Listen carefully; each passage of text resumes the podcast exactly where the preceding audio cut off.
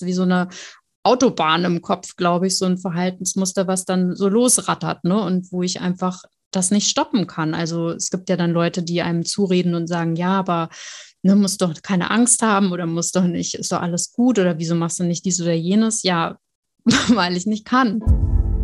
So, wenn man jetzt zum Beispiel Alkohol nimmt, da hat man so eine ähm, körperliche Komponente, da ruiniere ich halt auch meinen Körper unter anderem. Ne? Das hat man jetzt bei mhm. Co-Abhängigkeit nicht. Das ist mehr so dieser rein geistige Anteil. Aber trotzdem ist es ja so, dass Co-Abhängige zum Beispiel ähm, auch den Lebensmut verlieren ne? oder suizidgefährdet sind. Selbsthilfebücher und so weiter. Und ähm, wenn das hilft, super. Aber für mich ist auch diese Hilfe eben von anderen, die gleiche Probleme haben und hatten und aber eine Lösung gefunden haben. Ja. Und das mit mir teilen sehr, sehr, sehr wertvoll. Ja. Genau. Und eben die Tatsache, und dann sind wir wieder beim Selbstwert, dass man angenommen wird von Menschen, so wie man ist. Du hast eingeschaltet bei Bewusst Leben, dein wöchentlicher Kompass für innere Balance. Herzlich willkommen bei Bewusstleben, der Podcast für mehr Balance im Alltag. Mit riesengroßer Vorfreude ähm, begrüße ich Mia, ähm, meinen Interviewgast für heute. Hi. Hi, Alex. Ja, du kommst vom Podcast nur für heute und worum es darin geht, ähm, da, da, sprechen wir gleich noch ein bisschen drüber. Ähm, aber vielleicht auch vorweg gesagt, wir haben ja hier ähm, eigentlich nur Menschen zu Gast, mit denen wir einen persönlichen Bezug haben, eine persönliche Vorgeschichte und auch das ist bei uns der Fall, denn wir arbeiten zusammen. Tatsächlich auch im Podcast-Bereich, äh, sind da äh, beratend, konzeptionell äh, tätig mit allen möglichen äh, ja, Wissen versehen und probieren, äh, ja, schöne Podcast-Ideen auf die Strecke zu bringen. Und darüber haben wir uns kennengelernt, aber dabei ist es nicht geblieben, würde ich jetzt mal sagen, sondern wir haben irgendwann auch, man hat ja Kaffeepausen, digitale und physische Kaffeepausen, ne? also in der Pandemie mehr digitale, aber darüber angefangen, äh, auch über die Themen Bewusstsein zu sprechen, uns auch mal so ein bisschen zu öffnen und auch äh, emotionale ähm, Dinge zu teilen.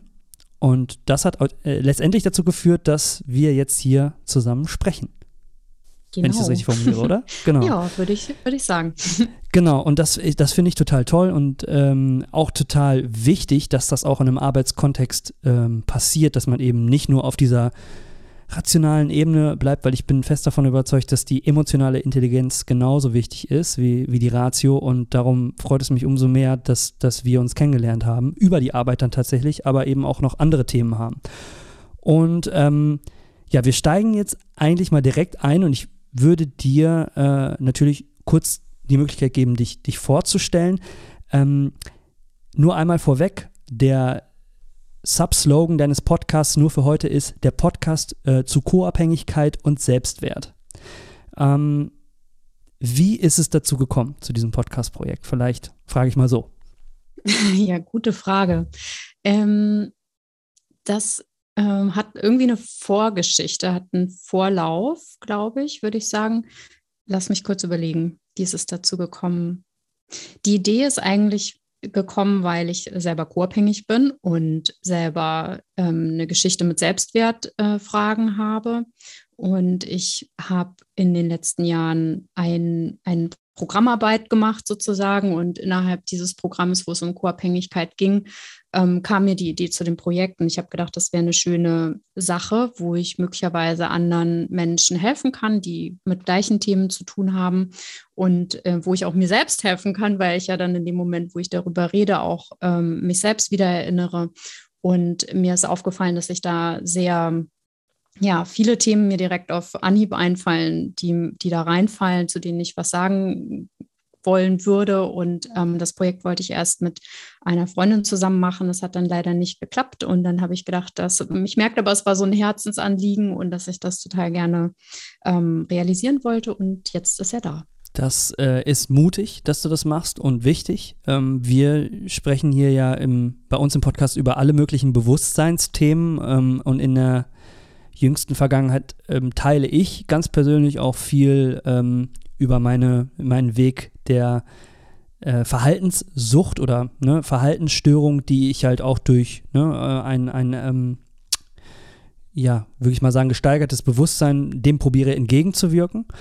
Und ähm, ich würde sagen, das schlägt so ein bisschen in, in dieselbe Kerbe. Ne? Also es ist eine Aufklärungsarbeit ähm, mit, mit der Idee dahinter, dass wenn HörerInnen, so wie ihr, die jetzt zuhört, ähm, das Hören denen vielleicht geholfen ist. Ne? Also man muss ja gar nicht schon direkt im ganz tiefen Loch sein. Ähm, das ist vollkommen egal, wo man da gerade steht, aber es ist, glaube ich, total hilfreich und wichtig, dass es Menschen wie dich gibt, die so eine Arbeit machen und das auch teilen und den Mut haben.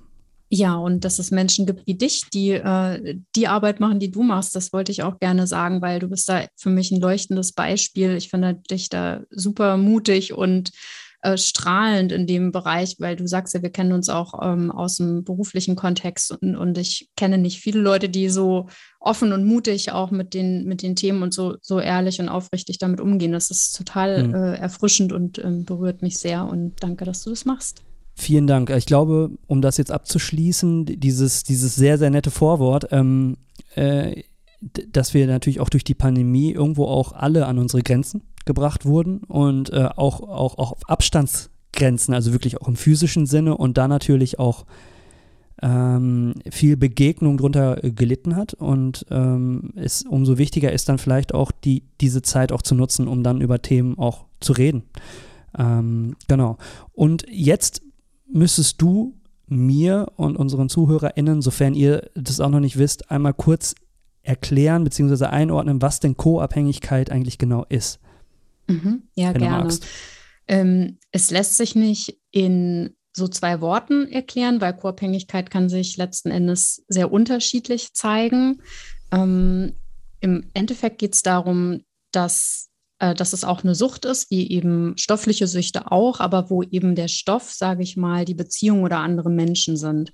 Mhm. Und ähm, es gibt so verschiedene ähm, Co-Abhängigkeitsmuster. Ne? Also ich könnte ein paar Beispiele nennen. Also häufig haben Co-Abhängige zum Beispiel einen geringen Selbstwert äh, äh oder haben auch äh, Wert sich selbst ab.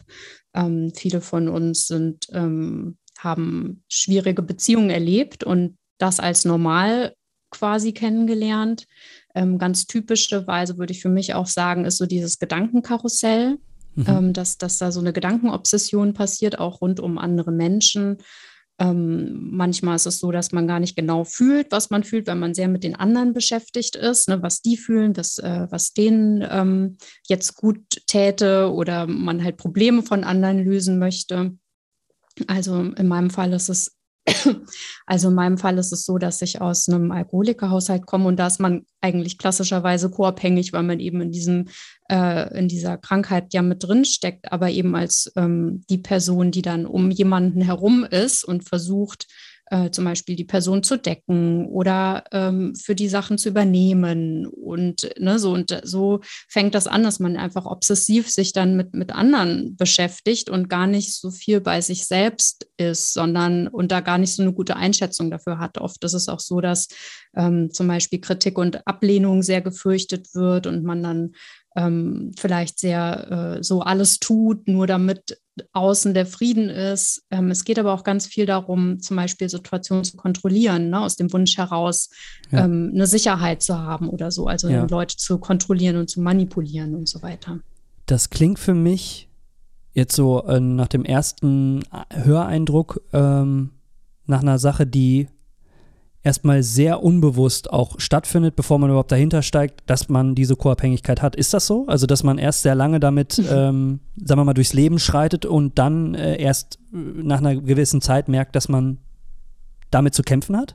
Also in meinem, Fall, in meinem Fall war das so, genau. Mhm. Ich habe da eine ziemlich lange Journey ähm, hinter mir und die natürlich auch begleitet ist von, also dadurch, dass es halt früher schon schwierig war und ich dann auch selbst noch eine und ich dann selbst auch noch eine Erkrankung hatte, wo ich länger in der Klinik war, auch eine Suchterkrankung, aber in einem anderen Bereich. Ähm, das heißt, äh, da hatte ich viel einfach immer schon mit Therapien und solchen ja. Dingen zu tun. Und ich habe dann auch ähm, im spirituellen Bereich viele Sachen ausprobiert, was so in Richtung Selbsterkenntnis geht oder eben, ähm, ich hatte dann viel mit Angst zu tun, da habe ich Sachen ausprobiert. Also die Journey war sehr lang und ich kann mich auch noch erinnern, dass ich dann, als, als ich in einer Beziehung war, den Impuls von einer nahestehenden Person bekommen habe, ja hier ähm, dieses Programm, diese Programmarbeit zur Co-Abhängigkeit könnte doch was für dich sein. Und dann habe ich in der E-Mail irgendwann, habe ich das nochmal gesehen, musste so schmunzeln, weil ich dann geschrieben habe, ja, ja, aber jetzt muss ich erstmal mit meinem Freund dies und das das. Also es war immer alles erstmal wichtiger. Mhm. Und ähm,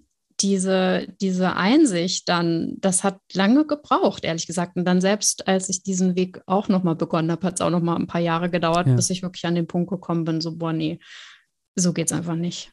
Was, was war, wahrscheinlich gab es mehrere, aber was war so einer der Schlüsselmomente, wo du realisiert hast, dass äh, es sich um eine Co-Abhängigkeit handelt? Also war das diese, dieser Tipp dieser Freundin oder kam der erst später, dieser, dieser absolute Mo Schlüsselmoment, wo man sagt, okay, wow, Jetzt ähm, äh, begreife ich das so richtig.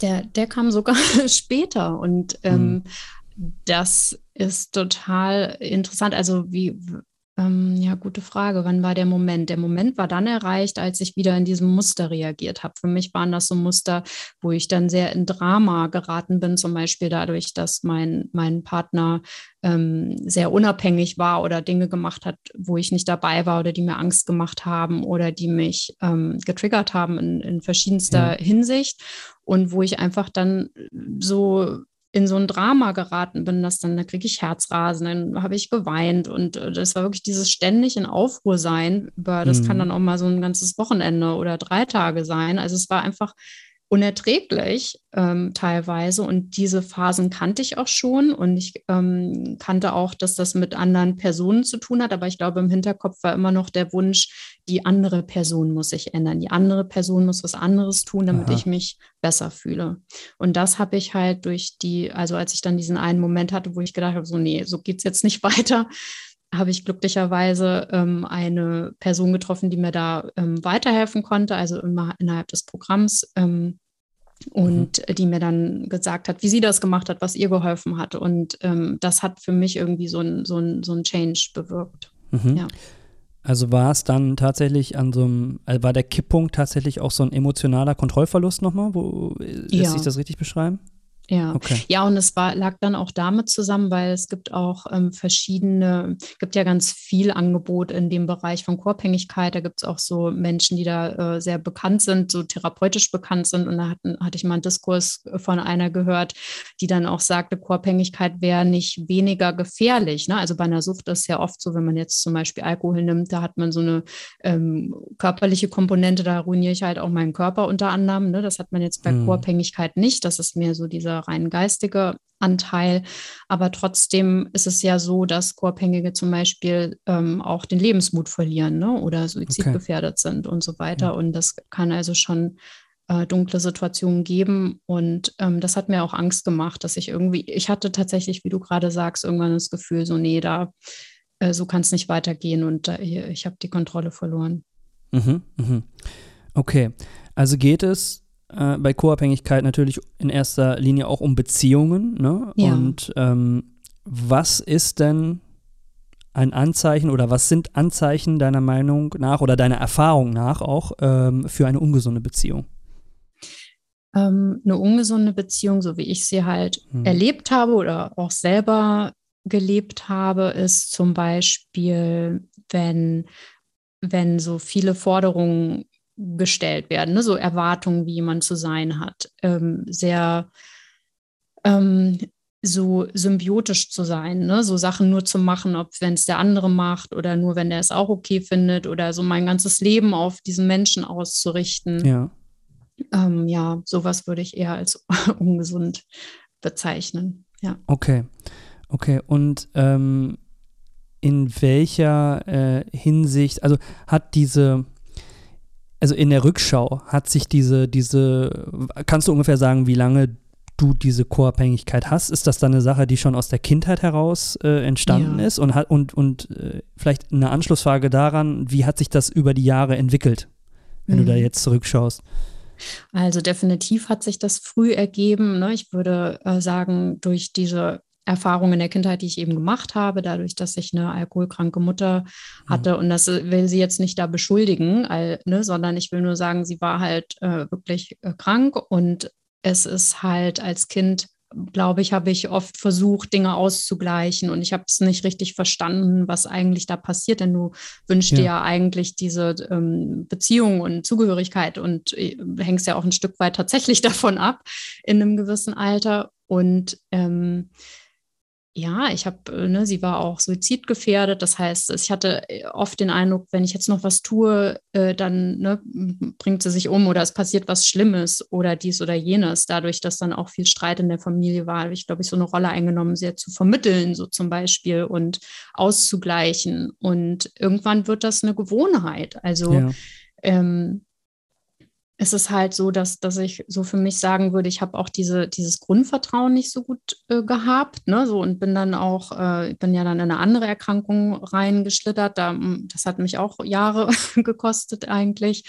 War dann auch in der Klinik äh, für neun Monate und halt hinterher auch äh, Therapien gemacht und so weiter. Und ähm, ja, insofern hat sich das, glaube ich, so ver verbessert, dass ich halt lebensfähig war und dass ich äh, so auch äh, gute Erfahrungen gemacht habe, auch dann in diesem spirituellen Bereich. Das fing bei mir relativ früh an, dass ich dann, ähm, ich glaube 19, seit ich 19 oder 20 bin, halt so meditiere oder Anfang 20 war ich, glaube ich. Naja, und dann habe ich halt verschiedene Sachen gemacht und ich glaube, alles hat ein Stückchen ähm, bewirkt. Und jetzt, du hattest noch gefragt, wie sich das entwickelt hat. Hm. Mm, ich glaube, dass ich lange noch damit beschäftigt war, anderen die Schuld zuzusprechen. Ne? So diese, diese Haltung zu haben, ja, aber ich hatte es ja äh, so schwierig, ne? so nach dem Motto. Und ich habe aber heute, kann ich sehen, dass ich einfach selber super viel so in diesem Groll und in der Angst da festgehangen habe und selber einen Zustand immer wieder hochgehalten habe, der eigentlich schon sehr lange vorbei ist. Und ähm, dass ich ein Vertrauen kriegen kann, dass die Dinge, die geschehen, ähm, ja, halt, die muss ich nicht gut finden oder schön reden oder so, aber wir sind ja hier auf der Erde und sind halt Menschen und es ist nicht da, dass wir alle erleuchtete, gesunde Wesen halt sind. Ne? Ja. Wir machen halt da, glaube ich, so Erfahrungen und, ähm, und alle Erfahrungen, die ich hatte, hat mich halt hier hingeführt. Ja. ja. Ähm, warum ich diese Frage gestellt habe, auch äh, in Bezug auf die Kindheit, ist natürlich auch, also es ist ein traumatisches Erlebnis, ne? Was du hier beschreibst, das ähm, ist eine Sache, mit der ich mich persönlich auch sehr gut identifizieren kann, weil mir auch ein traumatisches Erlebnis in jungen Jahren ähm, äh, ja, mich ereilt hat, muss man fast sagen. Und das hat äh, sehr viel, sehr viel gemacht und sehr viele Auswirkungen gehabt. Und natürlich führt es dann einen am Ende, wenn man den, den Weg beschreitet, hin zu mehr Bewusstsein, da genauer hinschaut, auch dann äh, hin zu dem Menschen, der man dann jetzt ist. Ne? Sonst würden wir jetzt hier auch gar nicht miteinander sprechen, was, was ja auch total äh, toll ist. Ähm, was finde ich, ähm, ja, was man immer mitdenken muss, ist, wenn einem sowas in der Kindheit passiert, äh, man sagt ja in der, in der Sprache der Neurologie auch äh, mal so diesen Satz, what wires together, fires together. Also äh, das Gehirn ist ja noch ähm, extrem plastisch, gerade in jungen Jahren und diese äh, Muster, die, die sich da dann, äh, ja, die da entstehen im Gehirn oder diese, diese Synapsen, die sich verbinden, die sind so fest in einem drin verankert äh, und das macht es, glaube ich, auch so schwer, in, ähm, aus Abhängigkeiten auszubrechen, jeglicher Art. Und das ist eine Sache, die ich tatsächlich auch bei mir ähm, ja entdeckt habe und ähm, womit ich auch immer noch zu kämpfen habe und, und du sicher auch, sonst würden wir diese, diese Arbeit hier auch nicht machen, um darauf aufmerksam zu machen. Genau. Ähm, und es ist auch überhaupt nicht schlimm. Das Zeitfenster ist halt einfach nur ein, ein größeres. Ne? Und, ähm, aber was du gerade auch schon noch äh, angeschnitten hast, ist ähm, das Thema auch Emotionen, in denen man festhängen kann ne? und äh, die man ähm, transformieren kann zum Beispiel. Ne? Und das sind ja ähm, auch zwei, wenn man jetzt bei dir im Podcast vorbeischaut, zwei spannende erste Episoden, die du rausgebracht hast, nämlich von der Angst ins Vertrauen und die zweite von der Kontrolle ins Loslassen. Kannst du dazu ein bisschen was sagen, wie das ist, wenn du zum Beispiel in so einer Emotion wie Angst drin gefangen bist? Also was ist deine Erfahrung damit und wie hast du es geschafft, tatsächlich das zu transformieren, sage ich jetzt mal? Hm. Also ich selber habe das ganz sicherlich nicht geschafft, sondern das ist irgendwie okay. mehr so ein äh, Gnade Moment. Also ich habe wahrscheinlich viel gemacht, das da hingeführt hat. Ähm, du hattest ja auch eben äh, gesagt, dieses, diese Traumaerfahrung angesprochen und das mhm. hat sich bei mir auch so dargestellt, dass ich zum Beispiel dann in Situationen mit meinem Freund, ne, wenn der irgendwas gemacht hat, da so wie so ein Zug losfährt. Das ist wirklich wie so ein Muster, das abläuft. Ja. Das ist genau wie du es äh, beschrieben hast, wie so eine Autobahn im Kopf, glaube ich, so ein Verhaltensmuster, was dann so losrattert, ne? Und wo ich einfach das nicht stoppen kann. Also es gibt ja dann Leute, die einem zureden und sagen, ja, aber ne, musst doch keine Angst haben oder musst doch nicht, ist doch alles gut oder wieso machst du nicht dies oder jenes? Ja, weil ich nicht kann. Ja. Ne? Und ähm, Angst war immer ein sehr äh, großer Teil in meinem Leben und das hat mich äh, sehr in Besitz genommen zeitweise. Ähm, mhm. Ich hatte auch mal eine Phase, wo ich richtig so ähm, Panikattacken hatte, so, also richtig eher Angststörung, aber ich habe auch in der Kindheit schon viel Angst gehabt. Also es ist so ein, wie so ein Faden, der sich durch mein Leben zieht. Und ich habe da nicht gut geschafft, rauszukommen, was mir eine Zeit lang sehr geholfen hat. Und weil du ja auch hier über Bewusstseinsarbeit sprichst, Vahara-Arbeit zum Beispiel, ne, wo man sich mhm. sehr viel mit dem, mit dem Bauchzentrum, mit dem Hara beschäftigt, das hat mir geholfen, mich zu erden. Ich glaube, das ist ein Teil, der mir gut geholfen hat, überhaupt dieses äh, auf die Erde kommen, weil das Ding ist ja, dass die Co-Abhängigkeit eben und, und dass die Co-Abhängigkeit und auch die Angst viel im Kopf ist, ne? dass diese, diese Obsession. Ja und ähm, was dann halt auch körperlich Sachen auslöst, also zum Beispiel an Herzrasen oder eben dieses Gefühl, ich äh, ja so eigentlich will sich der Körper frei entleeren, freimachen ne? und dann losrennen sozusagen, also diesen Fluchtimpuls, der, der dann ausgelöst wird. Und mhm. ähm, ich weiß nicht mehr genau, was dein Ende der Frage war. Du hattest gefragt, wie sich das anfühlt, in der Angst körperlich darin gefangen zu sein, ne? Mm, genau, und wie du da auch dann Was es geschafft hast, rauszukommen. Genau. Ähm, ich habe so viel ausprobiert. Also äh, in den Akutphasen war es so, dass ich immer versucht habe, mir ein sicheres Setting zu beschaffen. Ne? Also mir hat Wissen oft sehr geholfen, dass wenn ich zum Beispiel Angst hatte vor einer Reise oder einen Tunnel zu fahren, zu wissen, okay, wie lang ist der Tunnel, wie, wo geht's lang, was gibt's hier, was, ja. äh, ne, und mich selbst gut abzusetten, dass ich halt, ich habe Diskurse dann häufig gehört oder eben auch bestimmte Mittel hatte ich dabei, also von ähm, hier, wie heißen die Rescue-Tropfen bis Kräuter bis irgendwas im Gepäck zu haben zur Not und so weiter. Also ich habe versucht, alles, was ich kann. Mir hat geholfen, ähm, Gefühle zu fühlen. Das war, war, über einen spirituellen Lehrer, den ich äh, da zu der Zeit hatte. Ja. Ähm, ich glaube, das sind Dinge, die mir geholfen haben, in, ins Hier und Jetzt zu kommen und aus diesem Gedanken Obsession rauszukommen. Und das ist nichts, was leicht ist oder was ich steuern konnte. Ähm, ich glaube, dass es mit der Zeit nachgelassen hat, je mehr diese Basis in mir wächst von ähm, ja, Okayness, also von diesem in mir selbst verbunden sein. Und je mehr ich hier stabil bin in mir, umso weniger passieren mir diese Angstzustände im Außen. Ich würde aber nicht sagen, dass es mir es nie wieder passiert. Also ich bin ja auch nicht am, am Ende meiner Reise, sondern ähm, auf dem Weg. Ne? Mhm, mh. Ja. Und ähm, was hat Angst vielleicht auch mit Kontrolle zu tun? Weil ich kann mir vorstellen, du sagst, also äh, Kontrolle und Loslassen ne, ist ja, ja ist ja ein, ein wichtiges Thema, aber ich sehe Angst und Loslassen natürlich auch in einer, in einer, in einer sehr engen Kombination. Absolut. Im Grunde ist ja dieses aus Angst kontrolliere ich. Also in meinem Fall war ah, das so. Ja. Ich glaube, ich habe versucht, äh, weil ich eben ne, Angst hatte, dass gleich irgendwas Schlimmes passiert oder so, dadurch angefangen, versucht, die Situation um mich herum so gut wie möglich zu kontrollieren, Verstehe. um ein Gefühl von Sicherheit zu haben. Und was mir aber ja fehlt, und das für mich der Gegenpol ist eben dieses Vertrauen. Ne, dieses Grundvertrauen. Wenn ich im Vertrauen bin, habe ich keine Angst. Und ja. wenn ich, ähm, und ich dieses Loslassen hat mir immer besonders Angst gemacht, weil ich halt eben dieses Grundvertrauen nicht hatte.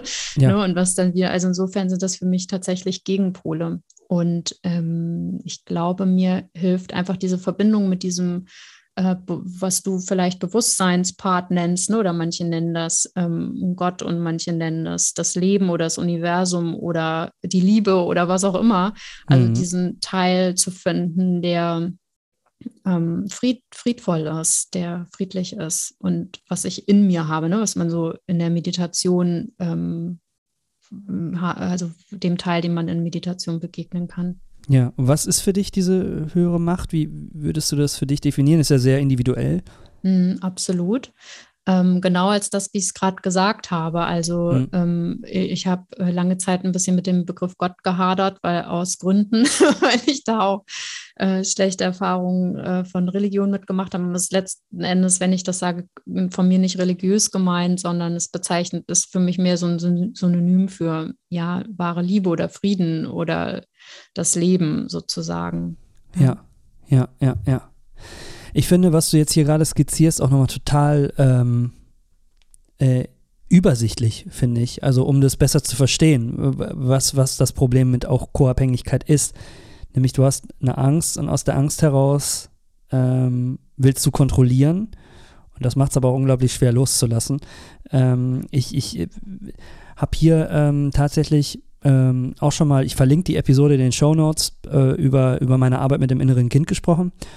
Und ähm, da entdecke ich parallele äh, Muster, will ich sagen, weil bei mir tatsächlich ähm, es auch einen starken Kontrolleuranteil gibt im Leben, ähm, der sich aber immer mal wieder auch den Ball mit ähm, dem aggressiven Beschützer äh, hin und her spielt, also einer sehr wütenden Persönlichkeit von mir und äh, dann aber auch wieder dem Konsumenten mal den Ball zuwirft, wenn die anderen beiden Pause wollen. Ne? Und äh, so schirme ich mich äh, ganz bewusst ab vor den eigentlichen Emotionen, äh, die gefühlt werden wollen und der äh, es Zuwendung bedarf. Und ähm, das, ähm, das ist spannend, weil diese, dieser, diese Kontrolle ähm, suggeriert einem etwas, ne? was aber vielleicht äh, gar nicht so ist am Ende. Ne? Also du hast, glaube ich, bei dir im Podcast den schönen Satz gesagt, wenn ich keine, keine Kontrolle äh, oder Macht über andere habe, haben sie auch keine Kontrolle oder Macht über mich. Finde ich einen ja. sehr, sehr starken Satz. Ja, und total erleichternd. Das fand ich ein, auch ein Game Changer, als ich den zum ersten Mal gehört habe, weil ähm, ich habe anderen sehr viel Macht immer eingeräumt in meinem Leben. Mhm. Ne? Ich habe meinen Wert immer sehr abhängig gemacht von anderen, was sie jetzt denken oder nicht denken oder ob sie da einfach aus der Angst heraus äh, zum Beispiel jemanden zu verlieren oder das Gefühl, nicht gut genug zu sein oder sowas. Aber in dem Moment, wo ich ähm, verstehe oder realisiere, dass mein Wert gar nicht davon abhängt und ähm, sowohl ich, ne, ich weiß nicht, wie es dir geht, aber ich habe, wenn ich genau hinschaue, manchmal wirkt es ja so, als hätte man Kontrolle über eine Sache oder dass man äh, irgendwas bekommt, was man will. Aber eigentlich, wenn ich genau und ehrlich hinschaue, ist es so nicht. Und es ist vor allen Dingen dann auch sehr schal. Selbst wenn es für einen Moment so ist, ist es ja nicht das, was authentischerweise passiert. Also wenn ich eine, eine Person manipulieren würde, dass sie irgendwas tut, was ich will, ähm, dann bin ich halt in meinem Ego unterwegs und das ist möglicherweise ja. nicht das, äh, was geschehen soll und nicht im höheren Selbst. Ja, äh, genau. Ganz genau, ganz genau. Ja, selbst, der Selbstwert und auch die Selbstliebe ist eine, ist eine ganz, ganz spannende Thematik. Da bin ich tatsächlich bei mir auch erst noch vor so gar nicht langer Zeit dahinter gekommen, dass die Selbstliebe äh, Liebe sehr gelitten hat. Und ja. dass das viel äh, oder häufig ähm, zu erkennen ist bei Personen mit äh, starken Abhängigkeiten. Ähm, ja.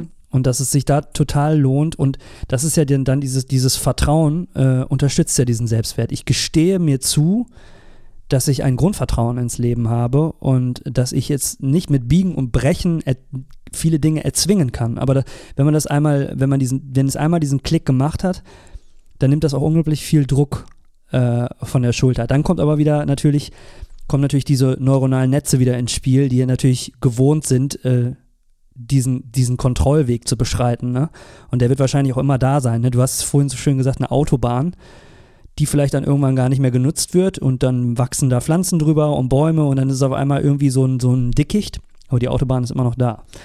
Und, ja. Ähm, das ist, glaube ich, genau, die Herausforderung. Und in, der Zeit, in der Zeit können wir halt neue Wege ausprobieren und dann mhm. ist das erst ein Trampelpfad und dann kann das eine ausgebautere Straße ja. werden, ne? je öfter ich ähm, was diesen Weg dann nutze. Ja. Ja, schön, schön. Lass uns in dieser Metapher bleiben. Wenn wir jetzt über Lösungen im Hier und Jetzt sprechen, was, was, ist, was sind so ähm, Dinge, die du jetzt tust, aktuell, um äh, diese neuen Pfade auszubauen? Hm. Also zum Beispiel, was ich super hilfreich finde, da haben wir, glaube ich, auch schon ähm, drüber gesprochen, ist die ähm, morgendliche Meditation. Das finde ich sehr, sehr hilfreich. Äh, in meinem Fall ist es äh, Gebet und Meditation, das ist irgendwann noch dazugekommen. Ist das äh, kombiniert oder nacheinander? Ja, nacheinander. Okay. Wie meditierst und, du? Äh, in Stille. Also gar keine begleitende Musik, keine. Okay. Ja, aber äh, was Meditation angeht, habe ich auch eine lange Reise hinter mir. Also da habe ich auch schon sehr viel ausprobiert. Äh, Gibt es ja auch viele Sachen, zum Beispiel diese ganzen Osho-Meditationen, ne, wo man mit, Medit äh, mit Bewegung arbeitet oder mit Stimme oder halt mhm. vorher noch einen Teil davor hat, Hara-Meditation oder eben geführte Meditationen. Da gibt es tolle Sachen und ich glaube, man muss einfach ausprobieren, was für einen das Passende ist. Und ich glaube, für den Anfang ist es leichter mit äh, Bewegung oder geführten Meditationen einzusteigen. Mhm, mhm. Und warum hat sich das bei dir so entwickelt, dass du sagst, stille Meditation? Weil still mhm. ist natürlich schon ähm, da muss man schon ein bisschen Erfahrung mitbringen, ne? natürlich. ja, das stimmt. Ähm, und es ist auch sehr unterschiedlich. Ne? Also ich äh, habe Morgende, da fällt es mir äh, schwer, ähm, vor allen Dingen, weil mein Verstand mich immer wieder wegträgt, ja. ne? die Gedanken kommen. Und manchmal ist es halt äh, sehr friedlich. Aber ich habe gemerkt, über die Zeit macht das was. Ich habe halt, ich habe früher einen total hohen Ruhepuls gehabt und stand immer sehr viel unter Strom und ich merke, das hat sich tatsächlich beruhigt. Also mhm. das ist besser geworden und ich, ähm, ich schiebe das auf die Meditation. Und ich habe angefangen, still zu meditieren, weil ich ähm, bei einem spirituellen äh, Lehrer war und der hat immer empfohlen, sich morgens eine Stunde hinzusetzen und die Gefühle zu fühlen. Und damit ja. bin ich eingestiegen. Und, ähm, und jetzt mache ich es halt eine halbe Stunde sitzen, kommt auch, hat, äh, es gibt was, das nennt sich Samapan-Meditation, das so ähnlich funktioniert. Ja. Ja, und ähm, genau. Oh, ich muss noch, ein, noch eine zusätzliche Frage stellen. Ja. Worauf konzentrierst du dich, um im Moment zu bleiben? Und eben um, ähm. diesen, diesen Gedanken nicht, also jedem Gedanken hinterher zu rennen. Mhm. Also im Zweifelsfall über Einatmen, Ausatmen. Mhm. Ähm, und ich inzwischen, also eigentlich genieße ich das auch morgens sehr da zu sitzen. Ich merke oft, wenn das mich das sehr erdet. Ich kann das gar nicht so genau beschreiben. Es ist mehr dieses, wenn ich halt merke, ne, ich bin in Gedankenaktivität, irgendwann kommt ja der Punkt, wo du es realisierst und dann komme ich, lasse ich das halt los und komme hierhin zurück. Und meistens ja. ist es entweder, dass ich in meinen Bauch reinfühle oder atme oder mich halt bewusst rückverbinde. Irgendwie so mhm. würde ich es beschreiben. Okay.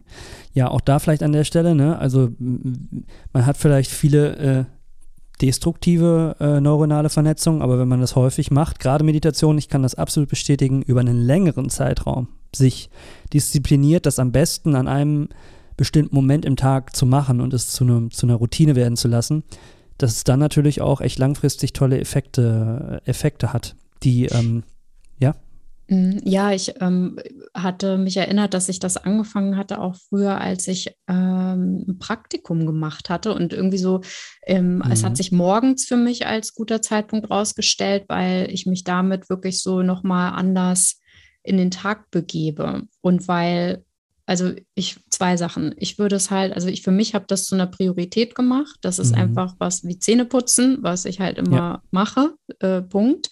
Und das andere ist, dass ich morgens einen guten Zeitpunkt fand und dass ich ähm, festgestellt habe, gerade wenn man im Arbeitsalltag ist, weil nämlich erst, wenn so viel anderes passiert und dann abends und dann ist man doch schon müde oder macht, also ich war so, ne? Und dann habe ich, das ja. war eine Zeit lang, habe ich dann mal drei Wochen was gemacht am Stück, aber es kamen halt so mehr Lücken auf und ich habe nach was gesucht, was ich so überall machen kann, was ich super einfach machen kann, also wo ich nicht erst mir ein Setting für schaffen muss, was ja. ich egal wo ich bin machen kann und was halt einfach geht und das hat für mich gut funktioniert bisher. Kann ich an der Stelle bestätigen, selber Erfahrung gemacht, das als morgens als allererstes zu machen und ähm, dann halt auch ein positives Gefühl damit irgendwann über langere, längere Zeit zu verbinden. Was ich tatsächlich mache, ist dadurch, dass ich es morgens als allererstes abhake, weil das ist eine Sache, die lässt man auch schnell wieder unter den Teppich fallen, dann entstehen mhm. Lücken und dann macht man es wieder doch nicht. Genau.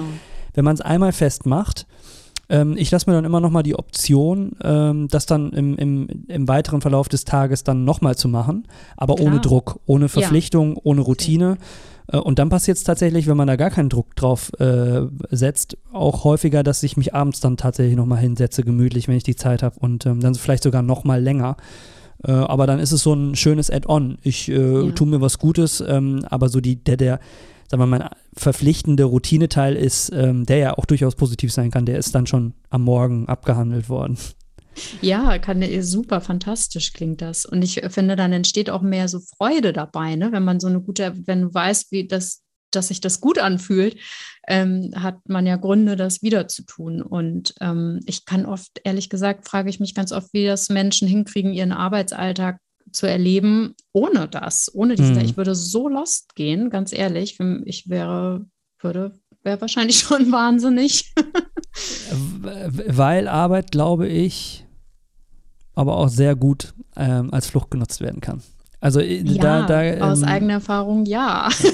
Stimmt. Ich, ich, glaube, da sind wir beide auch prädestiniert für und das ist umso wichtiger, da hinzuschauen, ne? Genau. Und ähm, Äh, eine dieses, Frage. was Ja. du, genau, wenn ich ganz kurz noch auf das, was du gesagt hast, ne, dieses Zwischendrin sich hinzusetzen, ist ja eine super Idee, weil du immer wieder dich so rückverbindest. Ne? Und ich, äh, das ist so ein bisschen wie wieder zur Quelle gehen und mich aufladen ne? und so ein Total. bisschen ausgleichen. Und, und dann kann auch wieder der, das Leben mit all seinen Wellen kommen, sozusagen. Ne? Total.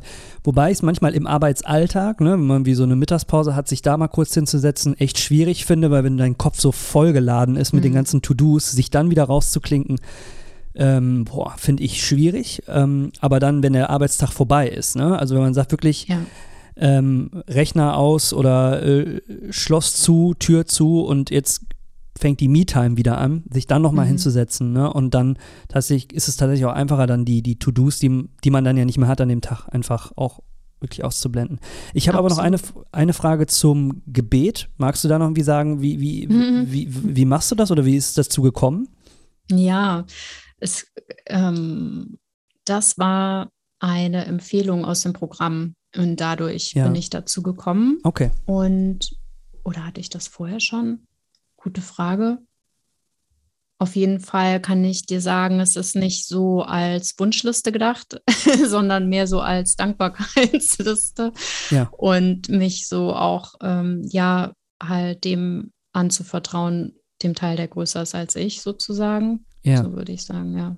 Total gut. Auch das ist das Wunschliste, ne? Das ist ja irgendwie so dieses, die- diese, diese, manchmal dieses Bild, was man hat von Beten, ne? Ich, ich Mhm. bete, weil bitte, ich mir bitte, irgendwas gib mir wünsche. dies, bitte gib mir das. Genau, aber ähm, die, dieser Dankbarkeitsaspekt ist, ist total toll. Also auch Teil tatsächlich in, in meinem Journaling-Prozess. Ich mache es eher da, ne? Also ich habe so ein Journal, was ich jeden Morgen schreibe als Teil meiner Morgenroutine, wo ich eben unter anderem äh, schreibe, was waren so meine Gefühle des Vortages, wofür bin ich dankbar, äh, worauf freue ich mich auf den heutigen Tag. Aber das ist ja, da sieht man ja wieder wunderbar, jeder Mensch hat seine eigene präferierte Form, das umzusetzen. Aber am Ende merkt man schon, okay, das, kann- das kann alles total helfen, ne, wenn man das regelmäßig umsetzt. Ja, Und, und man ja. muss, glaube ich, so ein bisschen ausprobieren, was für einen gut passt, ne? Welche Art von Meditation oder ob es Qigong ist oder weiß der Kuckuck. Ne? Es gibt ja ganz viele, viele Dinge, die helfen können. Ja.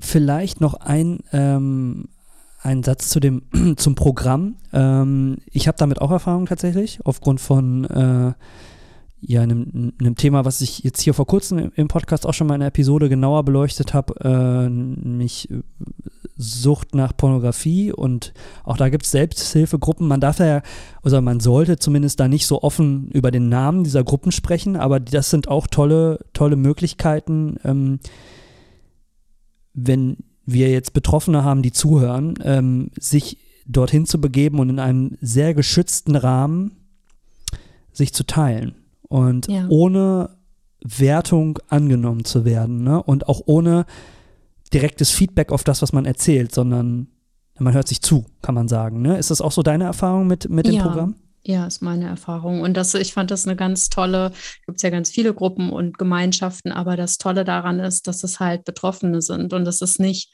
ähm, was ich jetzt so meine von, dass man dann gemeinsam jammert, sondern es geht ja mehr darum, ähm, dass Menschen teilen, was ihnen geholfen hat. Und das finde ich eine wirklich wertvolle Erfahrung, weil Mhm. ähm, es gibt Leute, die diesen Weg nicht gegangen sind oder die Erfahrung nicht gemacht haben, die können das ja oft äh, gar nicht nachvollziehen. Ne? Wie sollen die mir Ja. dann jetzt helfen? Und insofern ist es aus meiner Sicht, wenn man schon viel anderes, also es gibt ja, wie, wie du sagst, man kann Therapien machen und bestimmte Gruppen und Sachen, Selbsthilfebücher und so weiter. Und ähm, wenn das hilft, super.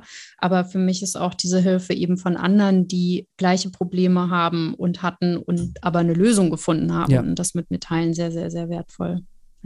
Genau, und eben die Tatsache, und dann sind wir wieder beim Selbstwert, dass man angenommen wird von Menschen, so wie man ist.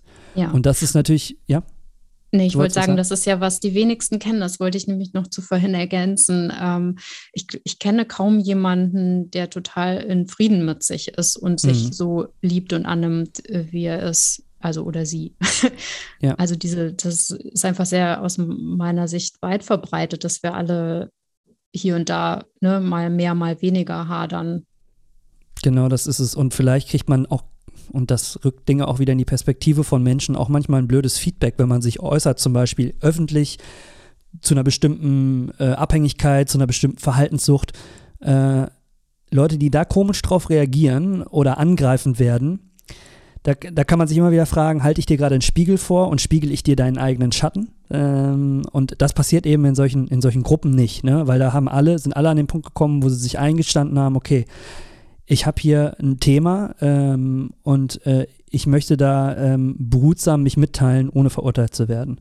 Ja. Und ähm, das ist in unserer Gesellschaft und auch mit Social Media und allem Pipapo nicht immer so ganz einfach, äh, solche Orte zu finden oder halt eben sich nicht in irgendeine andere Richtung, in irgendeinen anderen Strudel reißen zu lassen. Von daher ist das total wichtig und wollte ich unbedingt angesprochen haben, weil du es Ja. auch mehrmals erwähnt hattest. Ohne ja, das, äh, den Schutz, ja. Oh, ohne, ohne den, den Schutz Schutz- dieser Gruppen zu, äh, zu ähm, äh, ja. beeinträchtigen, indem wir Mhm. Namen nennen. Ja, das, ähm, was ich daran auch so beeindruckend finde, ist, dass da ist halt niemand, der von oben herabredet, ne, so Genau. von der Kanzel spricht sozusagen, sondern das ist ähm, eben sehr auf Augenhöhe. Ja. Cool. Mir fällt noch ein Satz ein, weil du gerade nach den ähm, stillen Meditationen und dieses, die, die Schwierigkeit im Arbeitsalltag, sich nochmal hinzusetzen, ähm, da ist meine Erfahrung, dass es eben deswegen ein bisschen dauert. Ne? So, wenn du dich halt hinsetzt, dann ist erstmal alles noch so in Aufruhr. Dann fühle ich Gefühle und irgendwas ist unruhig und die Gedanken äh, sind vielleicht in Gange. Und meine Erfahrung ist, dass es eben deswegen ein bisschen braucht. Ne? Also fünf Minuten Ja. wären dann sehr kurz. Ähm, genau. Okay. Also meine, mein, meine Erfahrung kann für andere anders sein. Ich würde das jetzt so stehen lassen, aber noch eine abschließende Frage an dich stellen wollen. Hast du, es muss keine Top 3 sein, aber hast du eine Top 3 eventuell parat an Inhalten, die du empfehlen würdest? Äh, Über das, über das Thema, über das wir jetzt gesprochen haben. Es kann in Richtung Co-Abhängigkeit, es kann aber auch in Richtung Selbstwert äh, gehen. Ähm, es kann ein Podcast sein, es kann ein Buch sein, es kann ein Film sein, also irgendwas, was dich berührt hat, äh, irgendwas, wo du sagst so, ah, da, das hat mir aus der Seele gesprochen oder das würde ich jemandem weiterempfehlen, der sich für diese Thematik jetzt ähm, interessiert oder intensiver sich damit auseinandersetzen möchte. Wow, das ist eine gute Frage. Also zum einen kann ich äh, das blaue Buch nennen als äh, gute, als Buch Ja. sozusagen. Das ist das Buch von den anonymen Alkoholikern, ähm, das natürlich nicht nur Al Alkoholikern hilft, sondern auch anderen Menschen mit äh, Such Süchten oder die sich generell für ein ähm, gutes äh, Leben interessieren. Ähm, Podcast oder anderes Buch. Es gibt so vieles auf meinem Weg, das für mich hilfreich war. Und manchmal ist es ja auch so, dass es dann phasenweise hilfreich Ja. ist. Ähm, also, ähm, ich kann alle Osho-Meditationen empfehlen. Mhm. Ich kann ähm, Soham empfehlen, äh, der vorher Samapan hieß und der zum Beispiel die Samapan-Meditation ähm, macht.